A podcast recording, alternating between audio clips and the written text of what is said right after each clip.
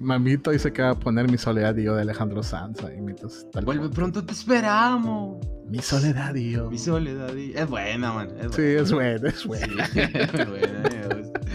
Esto no iba a ser romántico, ¿va? Ah, sí, va a ser románticos. Hay que hacer uno que se llame Animales Nocturnos. Y No. ponemos ahí la rolita Arjona. fondo. Es cierto. Yo pensé en la película, fíjate, esa fue mi referencia. De. Ajá. Sí, mi vos. referencia fue la película hasta que dijiste Arjona y me acordé, ah, puta, es cierto que tiene una canción que se llama así. De hecho, es la canción que más me gusta de Arjona, Animales Nocturnos. Es que es, peli es película. Bueno, sí, película. Pero es una gran canción esa onda. Pero es que esa canción era, ahí sí eran sus historias. Eso sí Pero sabes, sabes que veo de la canción y por lo cual también me encanta es porque terminó siendo también un poquito profética de alguna manera porque eh, el Arjona de ese tiempo habían cosas eh, iba en contra a vos, pero hoy Arjona tiene su propia izquierda independiente y hoy Arjona entiende que no me acuerdo algunas partes de la le letra. vale pero- verga. Pero hay una parte ¿Cómo? donde dice que, que tuvo que venderse, va. Porque le dijeron Ajá. que así nadie lo iba a aceptar con ese estilo, con ese, con ese pelo largo, con esos jeans eh, rotos. Tenía que cambiar su imagen si quería tener un contrato, si quería pegar. No podía seguir Ah, con esa mira, apariencia. dice, así. mira, luciendo siempre cara de mascota recién comprada. Ajá. Salí en la tele con cierto dejo de tristeza en la mirada y el alma enfadada de cantar sin decir nada, brother. Sin decir nada, brother. Ajá. Mano, imagínate, por eso te digo, pero Arjona tiene, tiene su disquera, o Arjona Igual sabe que nada. a veces le toca cantar sin decir nada porque Mira, Porque- pero, pero mira esta línea. A ver, Ajá. este, este párrafo. Hasta que un productor, según él, me hizo el favor de grabarme un disco y metió la inspiración en una computadora. Ah, sí, y aquel ajá. fuego de libertad en refrigeradora. ¡Puta! Puta, ah, Es ah, que- por eso te digo, pero eres Ajá. Arjona, mano, idealista y todo. Pero, o sea, no quiero decir, no es, es- no es una crítica al de ahora, es el tema simplemente de que, de que, pues al final terminó de alguna manera aplicando un poco de esas, vamos, porque se, a ley que no podía seguir siendo siempre el, el cantante idealista y ahora es un empresario, ¿no? Entonces ahí... Ahora no vende, no que compra. Ole, él hace sus refrigeradoras, vamos. Él se mete ahí solito. Él se- él duerme en un cuarto frío. Mira, Seguir, estirando la analogía hasta que no tenga sentido. Puta. Puta, Bienvenidos a este Sin. Pasaje. Hoy vamos a analizar juntos Animal Nocturno de Ricardo Argón.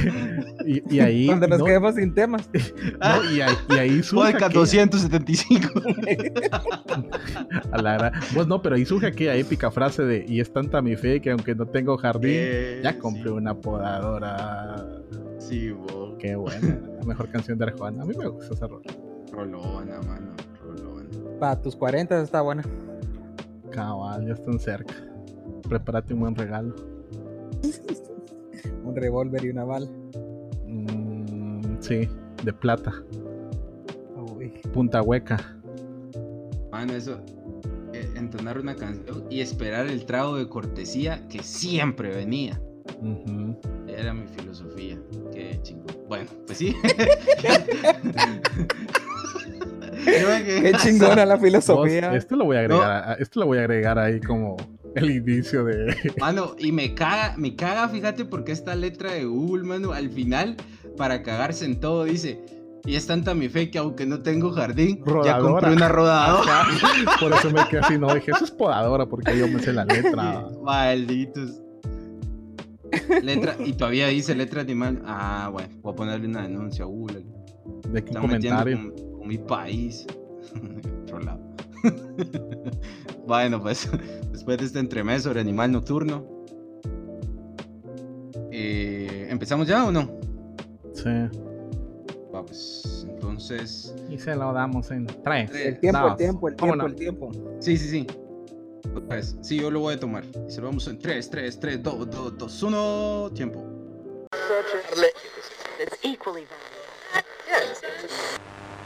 Les recordamos que este es un podcast casero, así que el ladrido de chuchos, el ruido de los vehículos y otros sonidos de fondo son totalmente ajenos y reales. Agradecemos su comprensión.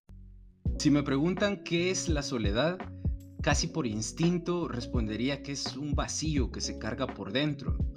Pero ¿cómo se carga un vacío? Si es vacío, no hay nada para cargar. y en todo caso el recipiente sería mi cuerpo. Si el recipiente está vacío, está liviano, nada le pesa. Y sin embargo, la soledad pesa, pesa mucho más de lo que nuestro mismo cuerpo. Pesa en el pecho, a veces obstruye un poco la respiración, otras veces mucho, y donde más pesa es en la imaginación. Ahora bien, si identifico claramente las causas de mi soledad, si soy capaz de señalarlas, como por ejemplo a personas que ya no están, a relaciones perdidas, a vivir alejado de mis seres queridos, a la muerte de alguien cercano y más situaciones parecidas, entonces por lo menos tendré una certeza de ese vacío interno. Lo que pesa es la ausencia, que dicho de otra manera serían los rastros en forma de recuerdos que dejaron quienes ya no están. No es que eso aminore mi malestar, pero hay cierta ventaja en el pequeño resquicio de claridad. Es muy diferente cuando uno está rodeado de mucha gente, tiene a su familia cerca, puede tener pareja, muchos amigos, un trabajo con muchas relaciones, pero a pesar de todo, siempre uno se siente solo. Entonces, ahí de quién es esa ausencia. Se puede vivir cuando el ausente es uno mismo. Y un caso todavía más común en nuestro mundo virtual es que vivimos llenos de ruido por todos lados. Tenemos cientos de amigos imaginarios, de actividades imaginarias en las redes sociales, pero muchas veces utilizamos ese ruido solo para evitar a toda costa estar a solas con nosotros mismos. Hasta cuando vamos al baño tenemos que sacar el celular para perder el tiempo y no tener que encontrarnos a nosotros ahí únicamente con nuestra propia compañía. ¿En qué vamos a pensar? ¿De qué me voy a decir durante dos, tres o hasta cinco largos minutos? ¿Qué momento más incómodo tener que pasar por una situación tan vergonzosa con un desconocido? Es mejor obviarla, como cuando me encuentro en la calle a alguien a quien no quiero hablarle y finjo que me llaman por teléfono hablando solo en voz alta mientras sigo avanzando. Pero ¿qué pasa si sucede una crisis de salud mundial producida por un virus y eso me obliga a aislarme y encerrarme y me prohíben juntarme con más personas? Puede que al principio busque el ruido que necesito en el mundo virtual, pero en algún momento comenzará a ser tedioso y el vacío comenzará a ser cada vez más y más pesado. Y esto le sucedió a millones de personas durante la cuarentena en todo el mundo. ¿Por qué le huimos a la soledad? Probablemente porque muy pocos logramos encontrar compañía en nosotros. Pero Sadhguru, que es un guía espiritual de la India, dice sabiamente que dentro de tu cuerpo siempre estás solo. Y Aristóteles decía que el ser humano solitario o es una bestia o es un dios. ¿De qué depende? Pues bienvenidos al sin pasaje de esta semana. Hoy hablaremos sobre la soledad, especialmente en la cuarentena. Buenas noches, muchachos. Pablo, Meme, Gerson. ¿Qué, onda? ¿Cómo les va? ¿Qué tal? Ya, ya, con esa introducción me deprimía, ya que se acabe el podcast. Ya comencé a llorar. Ya comencé a llorar. Yo preguntaba qué sería, qué será ese ruidito que se escucha de fondo ahí. Era mi llanto ahí. Maullaba yo casi. Recuerden que lo hablamos, se mutean si van a llorar. Sí, ya. bueno, esa tu introducción me hizo recordar a lo que dijo el detective John River, que si no podías estar eh, un tiempo a solas con vos mismo es porque, es porque eras mala compañía. Totalmente, vamos. A mí, a mí me recuerda.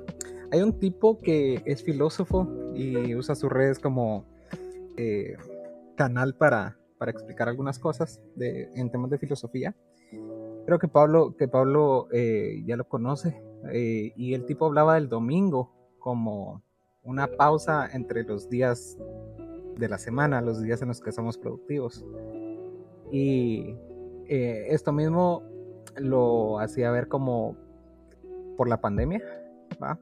Y decía que la pandemia no era un domingo eterno, un domingo permanente, sino que la pandemia era como eh, una pausa o una incertidumbre, y en realidad eh, no, no era como no sentirse productivos, sino que en realidad no sabíamos si íbamos a llegar a ser productivos después de la pandemia. Sí, pues. Sí, pues cabal.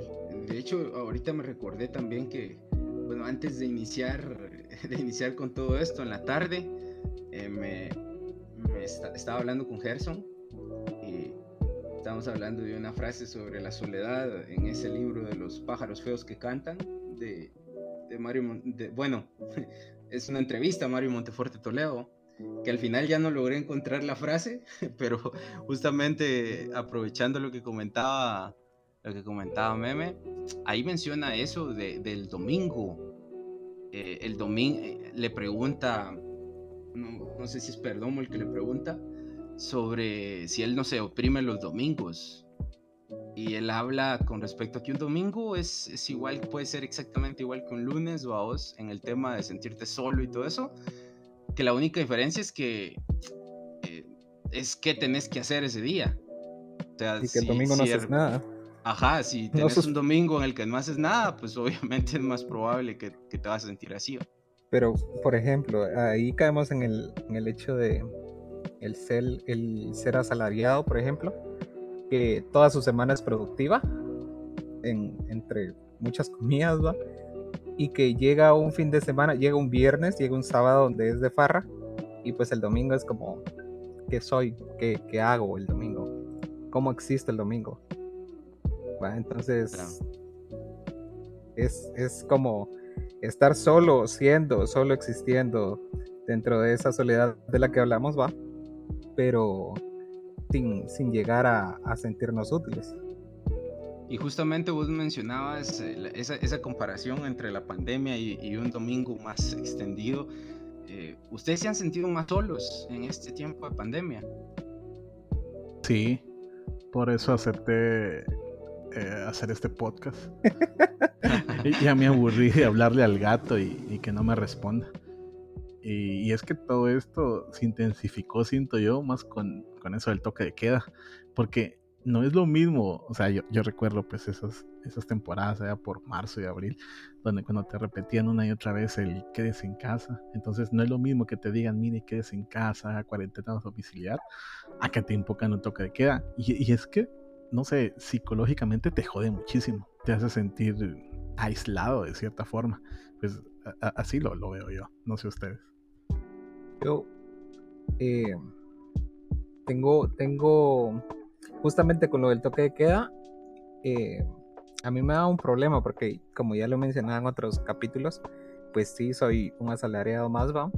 Entonces, y como lo mencionaba hace ratito, eh, esperar el viernes, esperar el sábado o las noches de los días de semana, los días de trabajo, pues era costumbre poder ir a distraerte un rato en la noche y que en realidad, vamos a ser claros, no tuvimos una cuarentena en Guatemala. Tuvimos 15 mm, días, la segunda quincena de marzo, por ejemplo, en la que sí como que nos obligaron a quedarnos en casa y que el, toque de queda fue extendido, pero luego lo quitaron y ya solo eran las noches. Entonces como que esa, esa parte de mí sí sintió como el, la, pérdida de libertad, digamos, de decir, bueno, voy a ir a distraerme. No era tanto el, el estar con gente, porque tampoco soy muy partidario de, pero sí era como el ver gente, el saber cómo, cómo funciona eh, mi ciudad, por ejemplo, cómo, qué, qué, qué caminos tomar, tomar dentro de esta ciudad, digamos, poder salir y ver eh, el mundo caminar, pues sí era, eh, digámoslo así, un analgésico para, para, un asalariado, pero con el toque de queda sí limitó un montón más. Entonces, si de alguna forma la soledad se ha sentido, es ahí, sabiendo de que tal vez el mundo paraba. Entonces, así lo sentí yo, no sé ustedes. Al final, algo que, he pensado, yo creo que es un poco acerca de, como bien decimos, esto de, que relacionar un poco la, la soledad con la pérdida de la libertad. Y yo me he preguntado, pues, en realidad, no sé si al final qué tanta soledad o qué tan solo me he sentido eh, respecto a la, misma, a la situación en la que ya vivía antes de la pandemia. Em, ahora relacionado al tema de la pérdida de la, o, a que en algún momento está restringido el que uno se pueda mover. Y entonces tal vez por ahí va mucho el, el sentido de que, pues como uno convive en, la cotidianidad con uno mismo y que el no moverte, porque al final eso representa como un poco eh, escaparse, el moverse es como un escaparse de uno mismo. Y por ahí cuando hablábamos con Carlos con esto de pájaros feos que cantan, recuerdo sobre, sobre el, relacionado a eso, lo que menciona en la entrevista, iba un poco por el lado ese de que generalmente el gran problema es que uno no sabe estar con uno mismo y es el miedo al vacío. O sea, el, problema no es que haya vacío, el problema es el miedo que se le tiene a que, al, enfrentarse uno al vacío. Entonces por ahí, em, por ahí va, pero al final no encontramos lo que, lo que buscábamos con esto de, de la, con esta lectura de, de, pájaros feos que cantan, este, para hacer una, para hacer bien la referencia, porque tengo una vaga idea, hace mucho que leí el libro acerca de eso, pero eh, a, eso es a lo que de repente uno como que cae en que la situación de la pandemia nos aisló tanto que de repente estamos así como eh, estoy parado, eh, qué está pasando, mm, ahora no me puedo mover, no puedo salir, no puedo hacer ciertas actividades cotidianas que que llevaba hasta antes de la pandemia. Y ahora eh, estoy todavía como más... Eh, eh, con, más tiempo para pensar. Y entre más piensa uno, más le alarga la situación de, sentir soledad o hablar de una situación donde uno se siente como más aislado todavía de lo que normalmente uno está o, a las que uno llega en relacionarse con los demás individuos.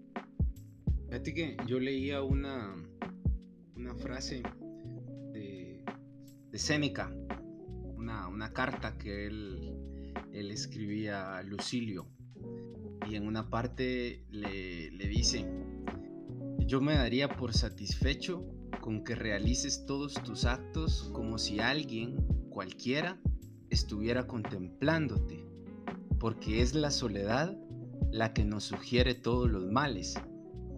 Y, cuando leía eso, me ponía a pensar en la figura de Dios y en las personas que son más devotas y que, tienen, digamos, esa, esa, fe, que son más creyentes, porque pensaba, bueno, eh, puede ser eh, Dios para los creyentes también una forma de evadir la soledad o una, especie de, antídoto para, para, atacar la soledad? Porque al final de cuentas, según estas palabras de Seneca, no lo dice por eso, pero, pero me refería a eso cuando le dice que cualquier acto que haga piense que alguien lo está contemplando, ¿no? Y esa es una, una visión también eh, cristiana de, decir, Dios siempre te está observando, cuida tus actos, no ten en cuenta eso. Cabal, es eh, por ahí un poco el, tema este de lo que mencionaban en, en la entrevista esta que mencionaba al principio, porque ese miedo al vacío implica que también la figura de, de, una divinidad se vuelve como algo a lo que te agarras para eh, para no caer en esa espiral de, de vacío, de soledad, viéndolo en términos de la soledad, eh, eso es, es, como de qué te agarras para no caer. Sí, pienso en los ejemplos de las personas que van a la cárcel, va, justamente, y que en la cárcel algunos, eh, hay muchos, muchas, muchos casos así, de, de personas que, que fueron presas tal vez condenas bastante largas, ¿verdad? Estoy trabajando bastante.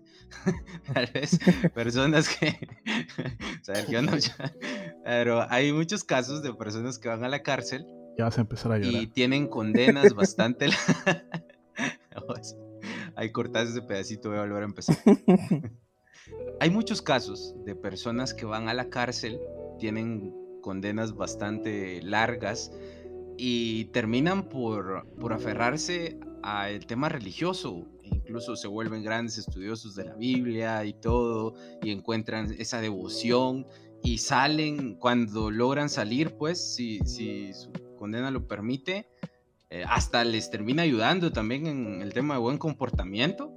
Y cuando salen, pues son, son muy creyentes, ¿no? Y, y expresan cómo Dios les, les salvó la vida y cómo eso eso les ayudó para poder vivir esa soledad del encierro.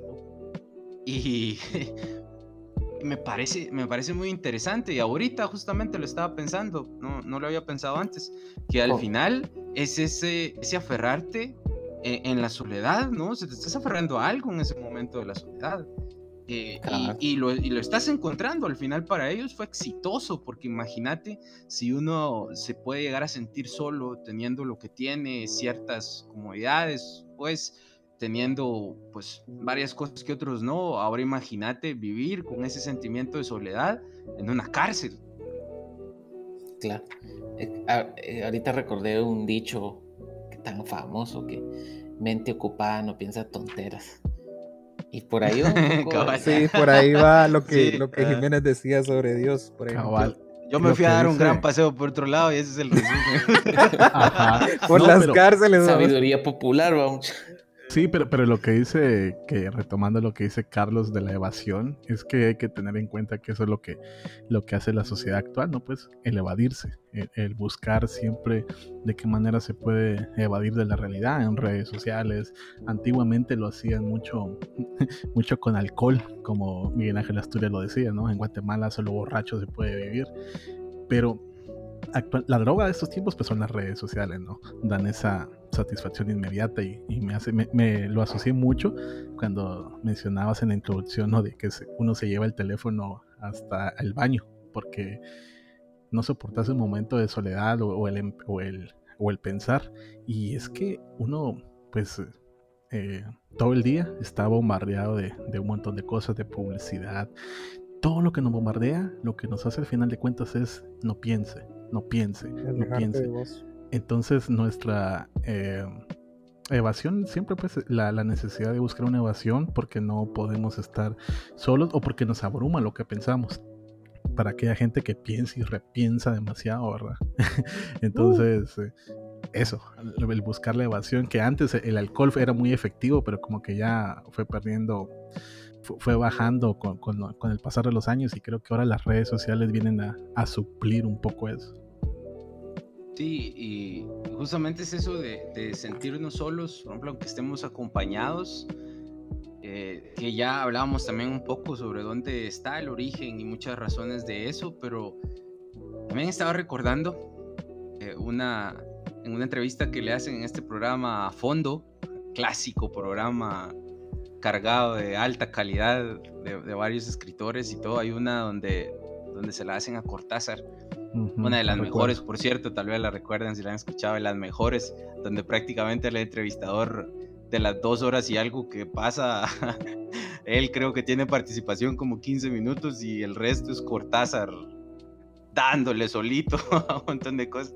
Pero hay una parte donde Cortázar habla sobre la soledad y él dice, hubo un tiempo, me siento muy identificado con eso, hubo un tiempo, dice, donde mi soledad eh, la hasta la presumía con orgullo, va a decir, soy solitario, ah, mírenme, qué, qué orgulloso me siento.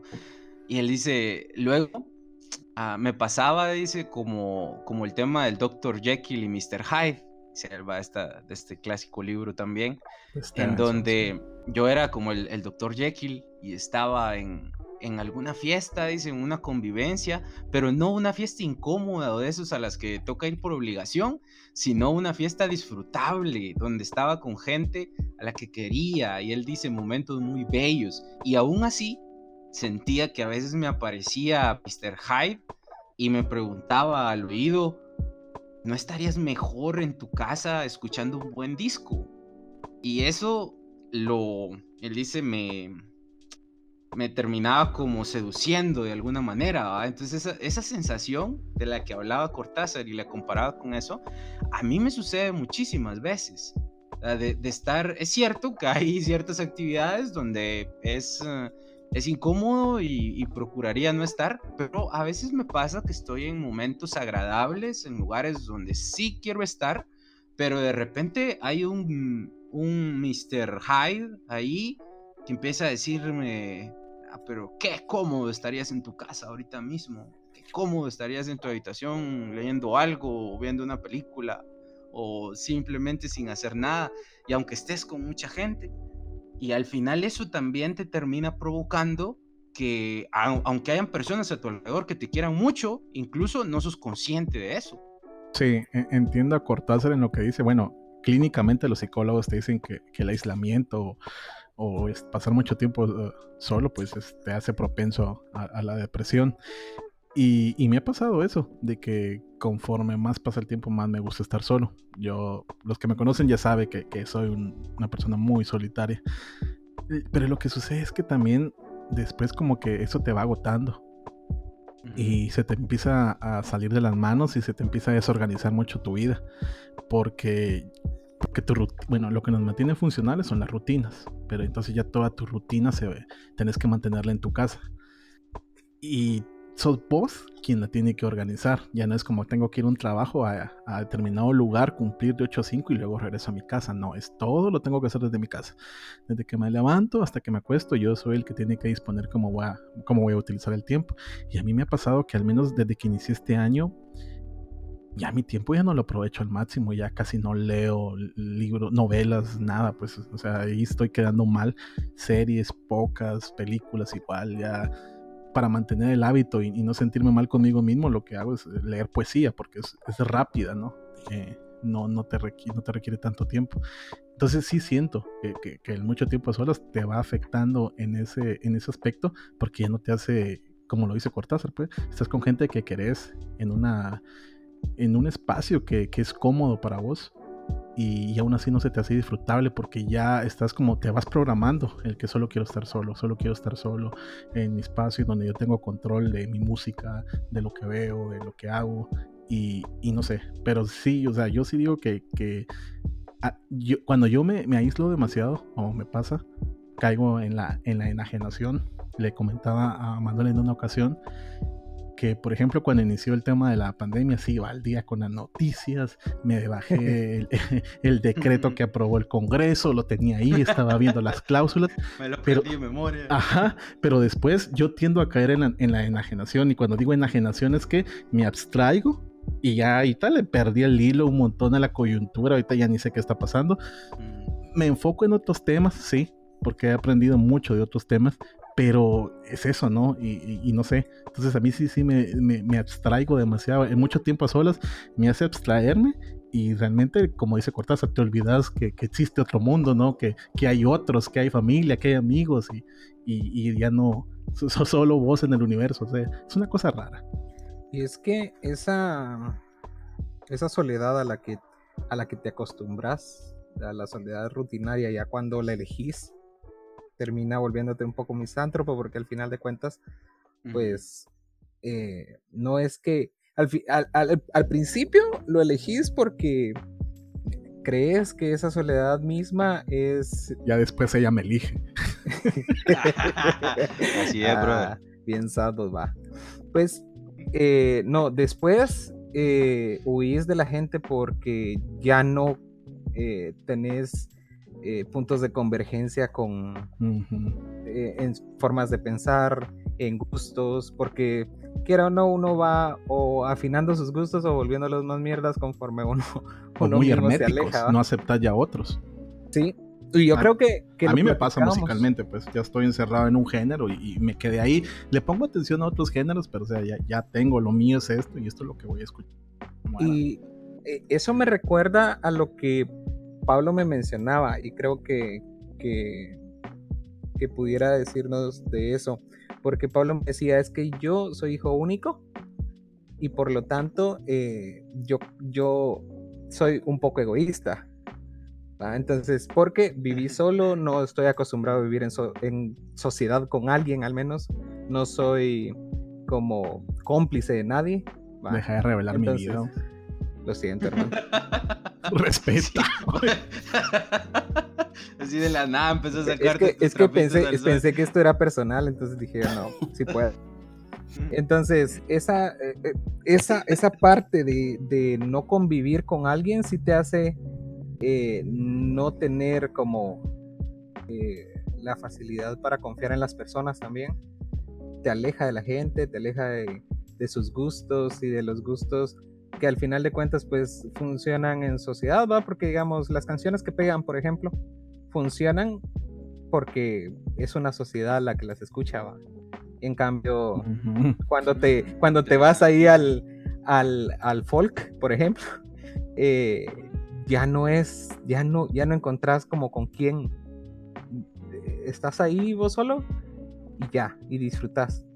Pero, y ya no, ya no salís de ahí. Entonces sí es como que terminas orillándote al principio y ya después te mantienes ahí, va. Que, que es algo nocivo también, pero bueno, al final la vida es la que hace daño, ¿no? Eh, y al, al principio yo les decía esta frasecita de, Aristóteles de, de que mm, un ser humano solitario o es una bestia o es un dios. Entonces, con base en esto mismo, esta misma línea, y con lo que ustedes están comentando, ¿la soledad les parece buena o mala? ¿O no va por ahí la pregunta? ¿O, o qué? O aquí la respuesta sería la clásica, ¿no? La vieja confiable, el equilibrio. Pero ¿quién soy yo para hablar de equilibrio? Porque no, no puedo mantener equilibrio en esos aspectos de, de mi vida. Yo, yo tiendo mucho a, a, a, un punto o al otro. Pero es que definitivamente tienes que tener un equilibrio ahí. Pasar temporadas a solas cuando sea necesario para, qué sé yo, pensar pues, y disfrutar los momentos eh, sociales con tus amigos, con tu familia, no huirle, pues.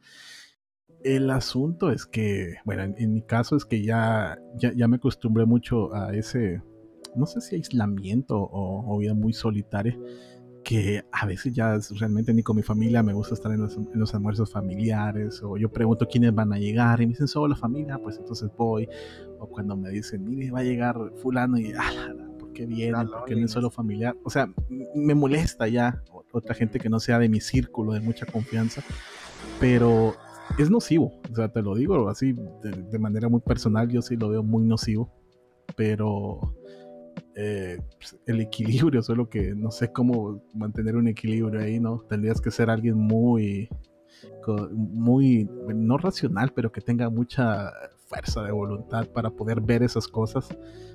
Y, decir, bueno, ya me estoy aislando mucho, ahora voy a empezar a sociable o no sé, pero tipo vaivén ahí, un efecto así, pero no sé. Yo creo que si no existen las dos, no te puedes mantener funcional eh, emocionalmente. Yo creo que con Pablo lo platicábamos hace unas noches sobre que, digamos, hay personas que eh, no logran como mantenerse a flote porque a veces sí se aíslan totalmente y es como difícil aceptar que alguien entre a esa zona de confort. Y eh, digamos, tantas, o sea, las crisis, no como la pandemia, sino que las crisis eh, de edad, las crisis económicas, las emocionales, todo esto nos golpea y esos, creo que esos momentos en comunidad que, tanto menciono y que me hacen burla por eso, eh, creo que son los que nos mantienen a flote. Eh, nos mantienen a flote porque pues a veces, a veces el, el mantenernos solos es, como decía Pablo, repensar y repensar las cosas. Pero eh, esas, digamos, hay que saber elegir los momentos de soledad porque sí creo que los, los momentos de introspección, por ejemplo, son esos procesos que nos ayudan a, a madurar. Eh, hay mucho trabajo interno ahí. Eh, el criterio de pensar y, y analizar nuestras formas de hacer las cosas, nuestras formas de pensar y también como nuestras formas cuando estamos en piloto automático. Entonces, creo que ambos son necesarios, pero hay que tener claro que buscar la soledad para estos momentos no es lo mismo que sentirse solo. Porque si el sentimiento de soledad es una parte, es una como incomodidad, también es necesario buscar ayuda profesional y apoyo como en los más cercanos, ¿va? Y también esto lleva al hecho de apoyar, digamos, los cercanos cuando intuimos que esa soledad pues se apodera de estos, ¿va? No sé cómo lo perciben ustedes.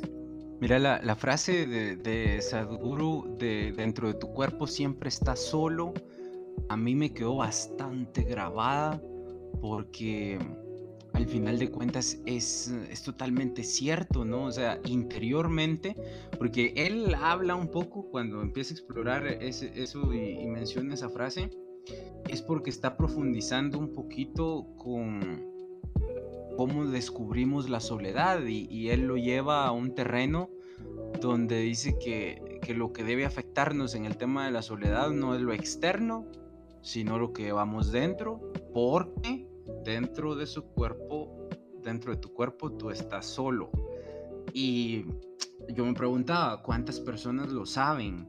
¿Cuántas personas, eh, así como muchos podemos sentirnos solos, cuántas personas no se sienten solas, pero están solas?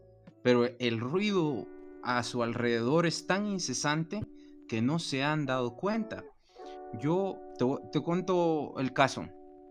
Imagínate una chava ¿sí? Una chava muy bonita, muy este ejemplo es el mismo, Claro. ¿Cómo? Este ejemplo sos vos mismo, claro. Pero estás utilizando la figura de una chava. Doctor. Y Benito el bonito, va. Joven, le recomiendo que vaya con Pagliacci. Pero doctor, yo, soy, Pagliacci. no, Ruido de tambor. Cierra el teléfono. No, pero ya, ya, van a entender el ejemplo. Imagínense una chava así muy bonita. Eh, que es súper popular en redes sociales, que por lo tanto siempre tiene interacciones, mensajes y todo. Y, por lo tanto ella, si te tuvieras que imaginar una persona sola, pues que se sienta sola, pues esa persona no sería. Y tampoco se siente así. Ahora, vive un poco alejada de, la ciudad, por así decirlo. Entonces imagínate que esa chava, un... ah, también tiene muchas restricciones de su familia, la sobreprotegen.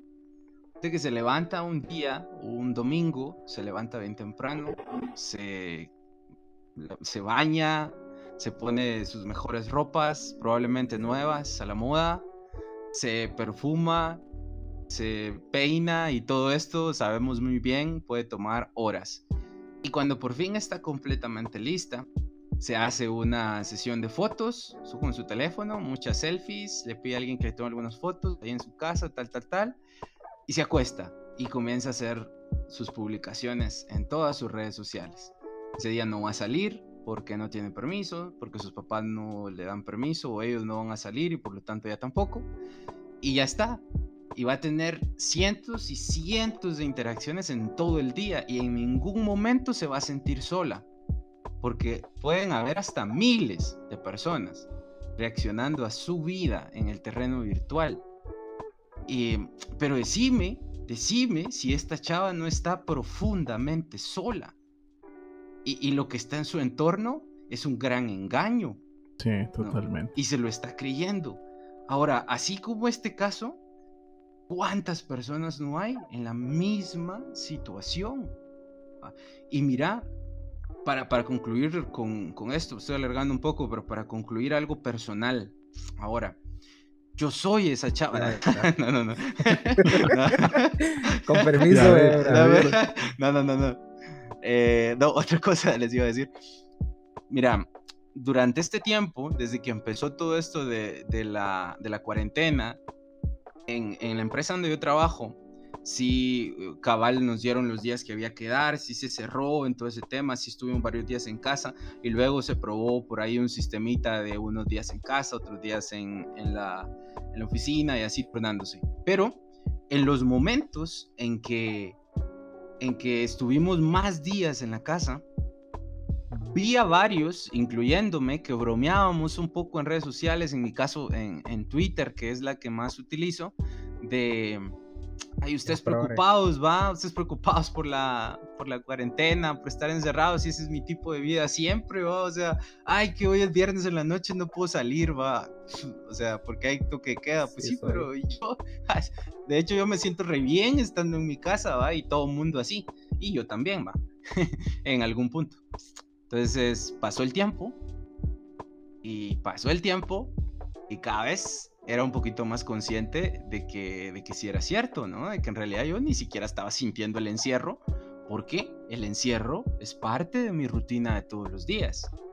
Entonces, yo pensé, antes no me va a afectar en nada, ni ese tema de sentirme solo, ni nada, porque es mi estilo de vida y estoy bien con ello. Pero sí me afectó porque terminó haciéndome que me preguntara y me cuestionara hay una pandemia global y hay muchas personas obligadas en contra de su voluntad a estar aisladas, a estar solas, incluso aisladas de personas que quieren. Y vos no lo estás sintiendo porque es tu estilo de vida de siempre. Y, lo decís y te parece muy bien, pero eso está bien. Ah, está bien que ese sea tu estilo de vida, que, que vivas siempre como si hubiera que tu vida sea una cuarentena permanente. Que cuando puedes elegir, elijas cuarentena. Eh, y eso, eso me, me, descolocó bastante y me hizo plantearme muchas cosas, pero igual, va, creo que ninguno de nosotros cuatro estamos acá para decirles, miren, pues esto tienen que hacer para no sentirse solos, porque nosotros estamos en ese proceso de ver qué hay que hacer, pero yo lo que puedo compartir nada más es cómo he llegado a cuestionarme ¿Qué hay que hacer? Pues no lo sé, pero sí me terminé planteando eso.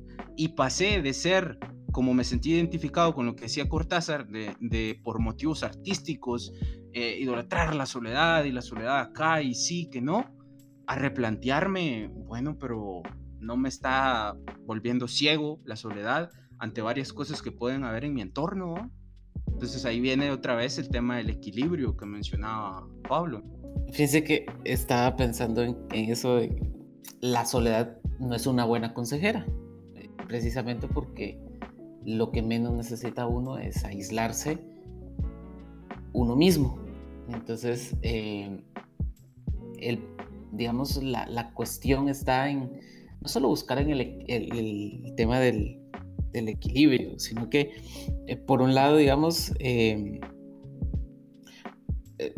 no sé, a veces el, espacio para uno, pienso por ejemplo en, una novela que escribió eh, David, Henry David, el nombre, el apellido se me escapa, White, ajá, este, em, él habla acerca de, eh, eh, una frase resumida, dice, me fui al bosque a vivir solo con la única finalidad de descubrir eh, lo que la vida me tenía que enseñar y así no esperar a que llegara la muerte y saber que no había vivido lo que tuve que haber vivido.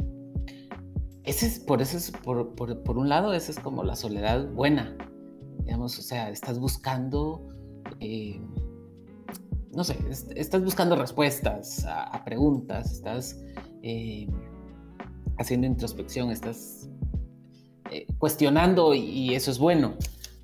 Por el otro lado, por ejemplo, eh, pongo eh, en contraposición a Luna Bomber, que también se aisló y el tipo lo que terminó haciendo es mandando bombas a profesores. Sí.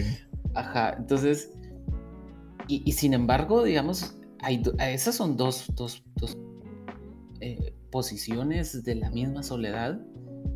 Una es buscada con una intención y es como, es una soledad sana y por el otro lado es otra, tal vez comenzó como una soledad sana, pero no se terminó convirtiendo en, en una ganancia para el individuo en ese aspecto de pensar y de analizar las cuestiones, sino que, o sea, el tipo terminó mandando bombas y lastimando personas eh, a raíz de aislarse y de vivir en soledad. Entonces, por ahí vemos esos dos extremos donde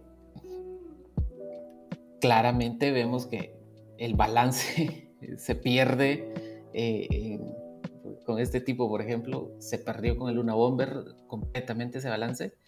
En cambio, con, con Walden, digamos, al final es como eh, en la novela, él hace como una, eh, pues ve las cuestiones, la realidad, ve el tema de irse a vivir solo y que al final no, no termina viviendo solo, sino que comparte con otras personas, pero él continúa regresando o, sigue regresando a ese estado de soledad porque le permite ver cosas más allá o, replantearse la visión del mundo que tiene. Y ahorita con el tema de la pandemia, yo veo, por ejemplo, que la, una de las razones por las cuales llegamos a ese estado donde sentimos que la soledad nos está haciendo mal es porque vivimos al mil por hora.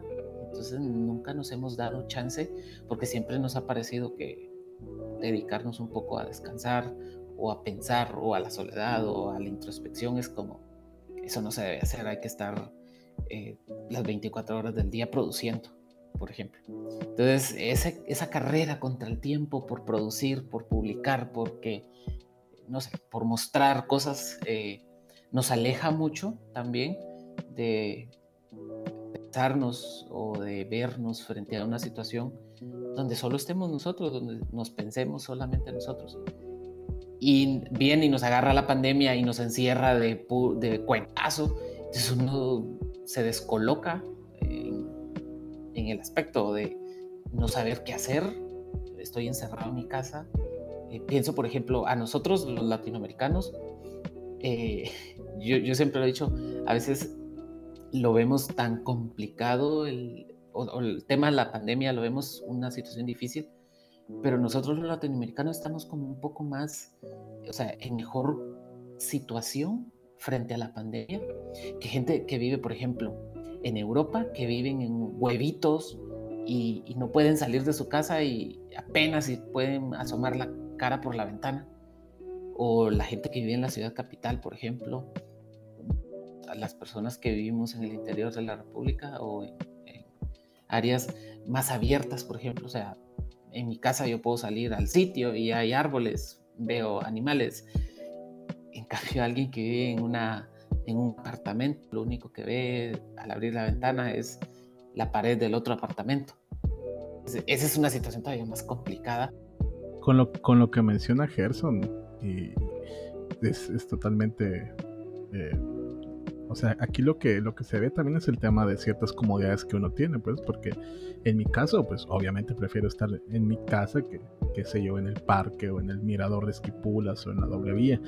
Pero hay que tener en cuenta que hay personas que tal vez viven en, en lugares pequeños con, qué sé yo, con la cuñada, con los sobrinos, con la abuelita, que la tía, después que un tío.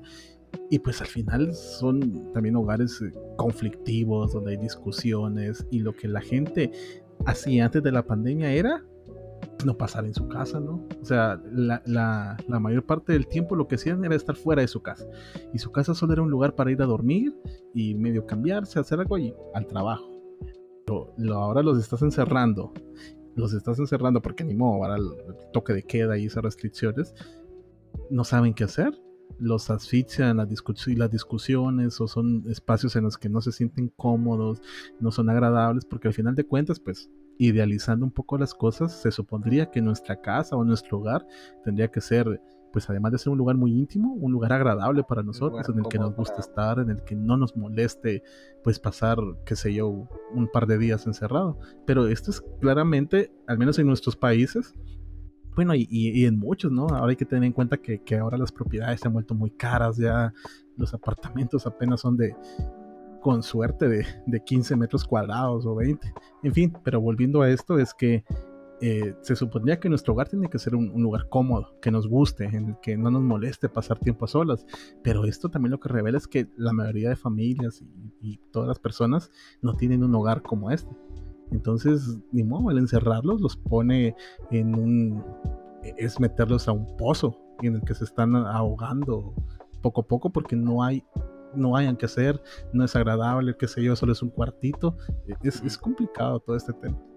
Imagínate cuántas personas a raíz de esto que tuvieron que vivir el encierro se dieron cuenta que eh, no les gusta estar con las personas que se supone que les gusta estar, mano, porque también esa es otra cosa.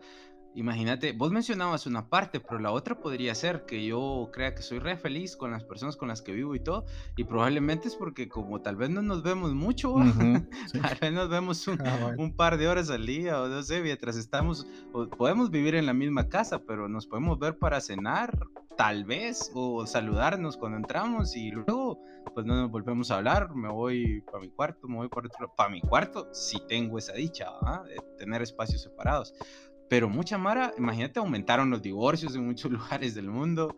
Eh, rompimientos. Todo, ajá, todo ese tema, darte cuenta de eso. Si ni siquiera conoces bien con las personas que estás en un tema de relaciones de pareja especialmente, ahora imagínate conocerte a vos mismo, ¿no? Y, o sea, eso es, todavía... Que, era, en eso terminaba cayendo toda la reflexión de, de Sadhguru, que era pregúntate a vos mismo, o sea, cuando sintas eso o empeces a sentir esa espinita de, la soledad o, a darte cuenta de que estás solo, ¿no? En mayor o menor medida, creo que todos estamos solos dentro de nosotros mismos. Eh, pregúntate cómo funciona esto, eh, cómo puedo indagar más al, respecto y, qué formas pueden haber para que funcione mejor. Y este tipo de cuestiones, ¿no? Es, es en lo que termina en lo que termina cayendo. Va, pero, pero bueno, en fin, hay, hay muchos, muchos lados por donde entrarle a la soledad. Y aquí es donde Carlos pone la canción de Alejandro Sanz, Mi soledad y hoy se despide. Sí, les tenemos preparados un bonito acto de cierre. un karaoke. vamos a, en donde vamos a, tocarles y a cantarles. Ah, ¿cómo que tocarles? No, pero ya para ir cerrando, por cuestiones de tiempo, para no alargarlo más, y antes de que rompamos aquí en llanto, en llanto, conclusiones, sus conclusiones personales sobre, sobre este tema de la soledad, sobre el encierro en general. Pues mira, hay cosas como que a veces la soledad puede ser un, un privilegio de clase también, porque pues sí, nosotros le damos tiempo también a sentirnos solos. Y hay personas que no tienen tiempo para eso, pues, ¿va? Porque tienen que sobrevivir, por ejemplo. Pero mm, como conclusión, creo que tenemos que aprender a diferenciar entre las soledades que tenemos, el tiempo que es para nosotros y el tiempo en el que ya nos sentimos solos y que es una soledad incómoda y saber eh, buscar ayuda si no es profesional porque eh, tiene un costo demasiado elevado en Guatemala, pues al menos con nuestros seres queridos. También apoyar a, los más cercanos porque pues lo mismo, entonces no es tan fácil como eh, salir de un hoyo sin, sin tener en cuenta que, que necesitamos ayuda. Eh, entonces, saber diferenciar entre eso, saber buscar ayuda y eh, saber actuar en comunidad también va, porque como lo decía Pablo, tal vez no nos gusta la persona con la, con la que vivimos a veces, a ratos. Y también intentar ser como la mejor persona para uno mismo, porque esa persona que nos gustaría, con la que nos gustaría convivir para poder disfrutar también de la soledad. Entonces, eso. Fíjate que qué bueno que lo mencionas antes de que hable Pablo Gerson. Eh, si alguien nos, que nos escuche en algún momento le cruzó por la cabeza que no habíamos mencionado eso de pedir ayuda, pedir ayuda profesional o todo, que de repente de, puede salir un podcast sobre la depresión, por ejemplo, ya abordando todo esto, pero desde otro lado. Y, y, una de las razones también tiene que ver, bueno, primero con eso, pero luego porque es, difícil. Yo veo en redes sociales que toda la Mara dice, ay, un chava, vayan a terapia, hombre. Háganse un psicólogo, hombre. Es que ustedes no aprenden, no puede ser, si vieran cómo es. Y, está bien, va, pero ¿a, quién le estás hablando? Depende muchísimo. Qué bueno que matizó eso, meme, con lo del con lo del acceso que puedas tener a tantas cosas, ¿no? Pero si no lo tenés, aunque sea por vos mismo, podrías buscar algún tipo de información, pero cabal, no todos tienen ese acceso, aunque, por supuesto, creo que algunos centros de, de salud sí cuentan con, con, acompañamiento gratuito, algunos, no todos, pero no está de más, obviamente, averiguar por ahí. Cabal. Eh, yo creo que una de las una de las cosas que, bueno, dos cosas eh, de hecho, creo que viene como dejando la, que deja en evidencia la, pandemia. Uno es que es probable que estemos más solos de lo que pensábamos. Estamos más solos de, los, de lo que pensábamos o de lo que creíamos estar. Y, y ese es por un lado, pero por otro, eh, nosotros que nos la llevamos mucho de que sí, me gusta la soledad y muy feliz con mi soledad y yo, pero este, al final tampoco podemos vivir con ella siempre al lado.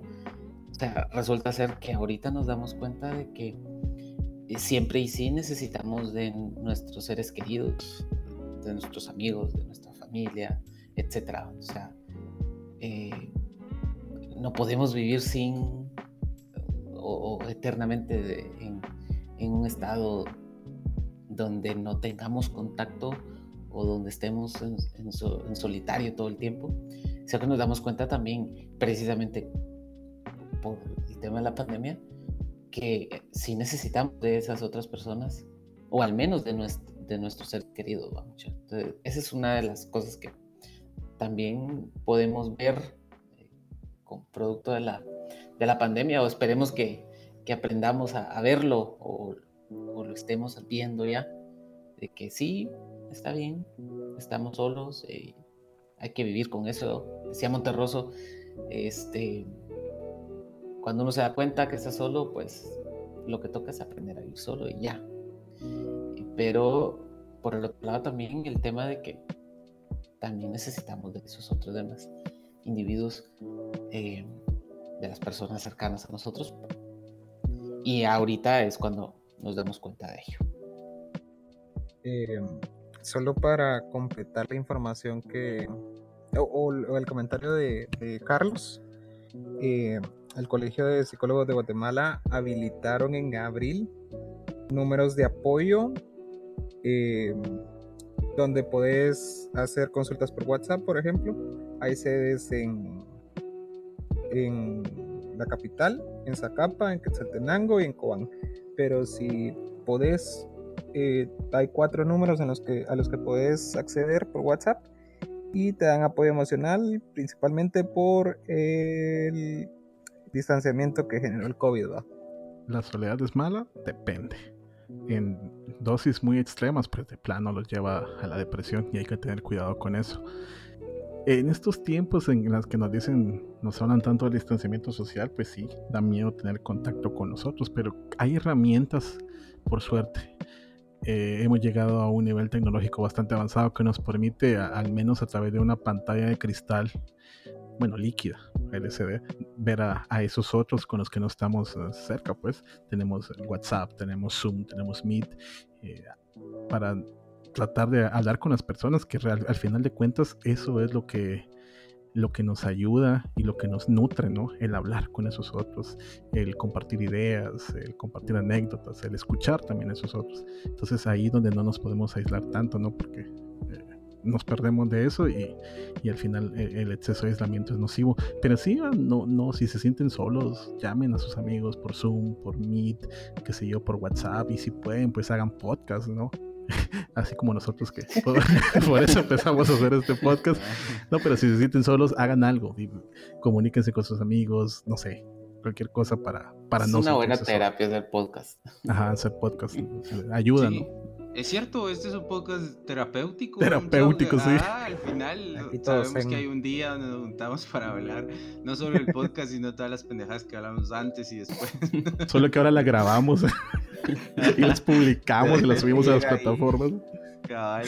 Eh, bueno, igual en parte para cerrar, eh, yo estaba leyendo también eh, hace un, par de días que mm, en un instituto de California, creo, no me acuerdo qué instituto, pero hicieron un experimento con unos, um, con unos ratones y, lo que hicieron fue aislarlos, ¿va? Apartarlos del montón de ratones y separarlos y viendo ese experimento de, la soledad, de cómo se podían sentir y todo eso.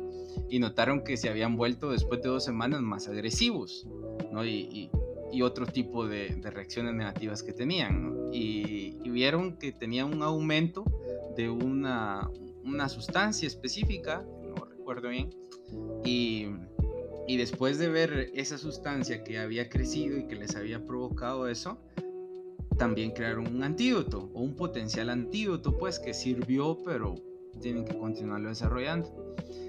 Y cuando se lo aplicaron a estos mismos que habían aislado, se dieron cuenta de que ya el comportamiento les varió y volvieron a comportarse, aunque estuvieran aislados y siguieran así, de la misma manera que quienes no estaban aislados. Y, de ahí surgió un interrogante. Era, ¿es posible curarse de la soledad con medicina? O, bueno, dicho de una manera más clara, ¿es posible curarse del sentimiento de la soledad con medicina? Vamos, porque al final de cuentas, pues nosotros, es decir, nuestros cuerpos son cócteles de reacciones químicas, ¿va? Entonces podría tener cierto sentido. Pero también sale otra pregunta. Y es, ¿hay que tratar los síntomas o la causa? Porque al final de cuentas, una inyección como esa, lo que te está quitando es otra vez en ratones, ¿verdad? Pero es por la prueba. Puede aplicarse también en humanos. Pero ¿qué es lo que te está quitando? Es las sensaciones que te provoca la soledad. Ese sentimiento que te provoca. Pero si te lo aplican, vas a seguir igual de solo solo que no lo vas a sentir. Entonces... Es como el soma. Ajá, es, como, es como el soma. Y yo pensaba en cosas terribles en el futuro para, para eso. O sea, ya mi pesimismo ganándome, pero es que pensaba en cosas terribles. Yo decía, imagínate. Tus mundos distópicos ahí. Te, te, sentí solo, bueno, estás, estás triste, estás todo. Y eso está afectando tu productividad. No te preocupes, te vamos a quitar la sensación para que sigas igual de solo pero productivo, man. Por eso tiene esa, esa relación. Entonces, pero lo, comentaba igual también llegando a ese punto de la diferencia entre, entre los síntomas o la causa, ¿verdad? Y los síntomas, pues al final de cuentas sí los puedo engañar y puedo hacer ruido, meterme en ese montón de ruido que hay todos los días, pero las causas van a seguir ahí y va a llegar un momento y va a ser peor, yo creo que es peor entre más viejos estemos, que nos caiga de golpe ese sentimiento de soledad. Y como decía Gerson, refiriéndose a lo que a, la frase esta de Henry David Thoreau, descubrir un día, cuando llegue la muerte, que no hemos vivido. Y esto es el Sin Pasaje podcast de esta semana. Nos vemos, los dejamos por hoy, vamos a ir a llorar en posición fetal. Y Yo ya estoy en posición fetal, por eso me escucho lejos. Nos vemos la otra semana. Cuídense mucho, no se mueran. Cuídense, hagan podcast para combatir la soledad.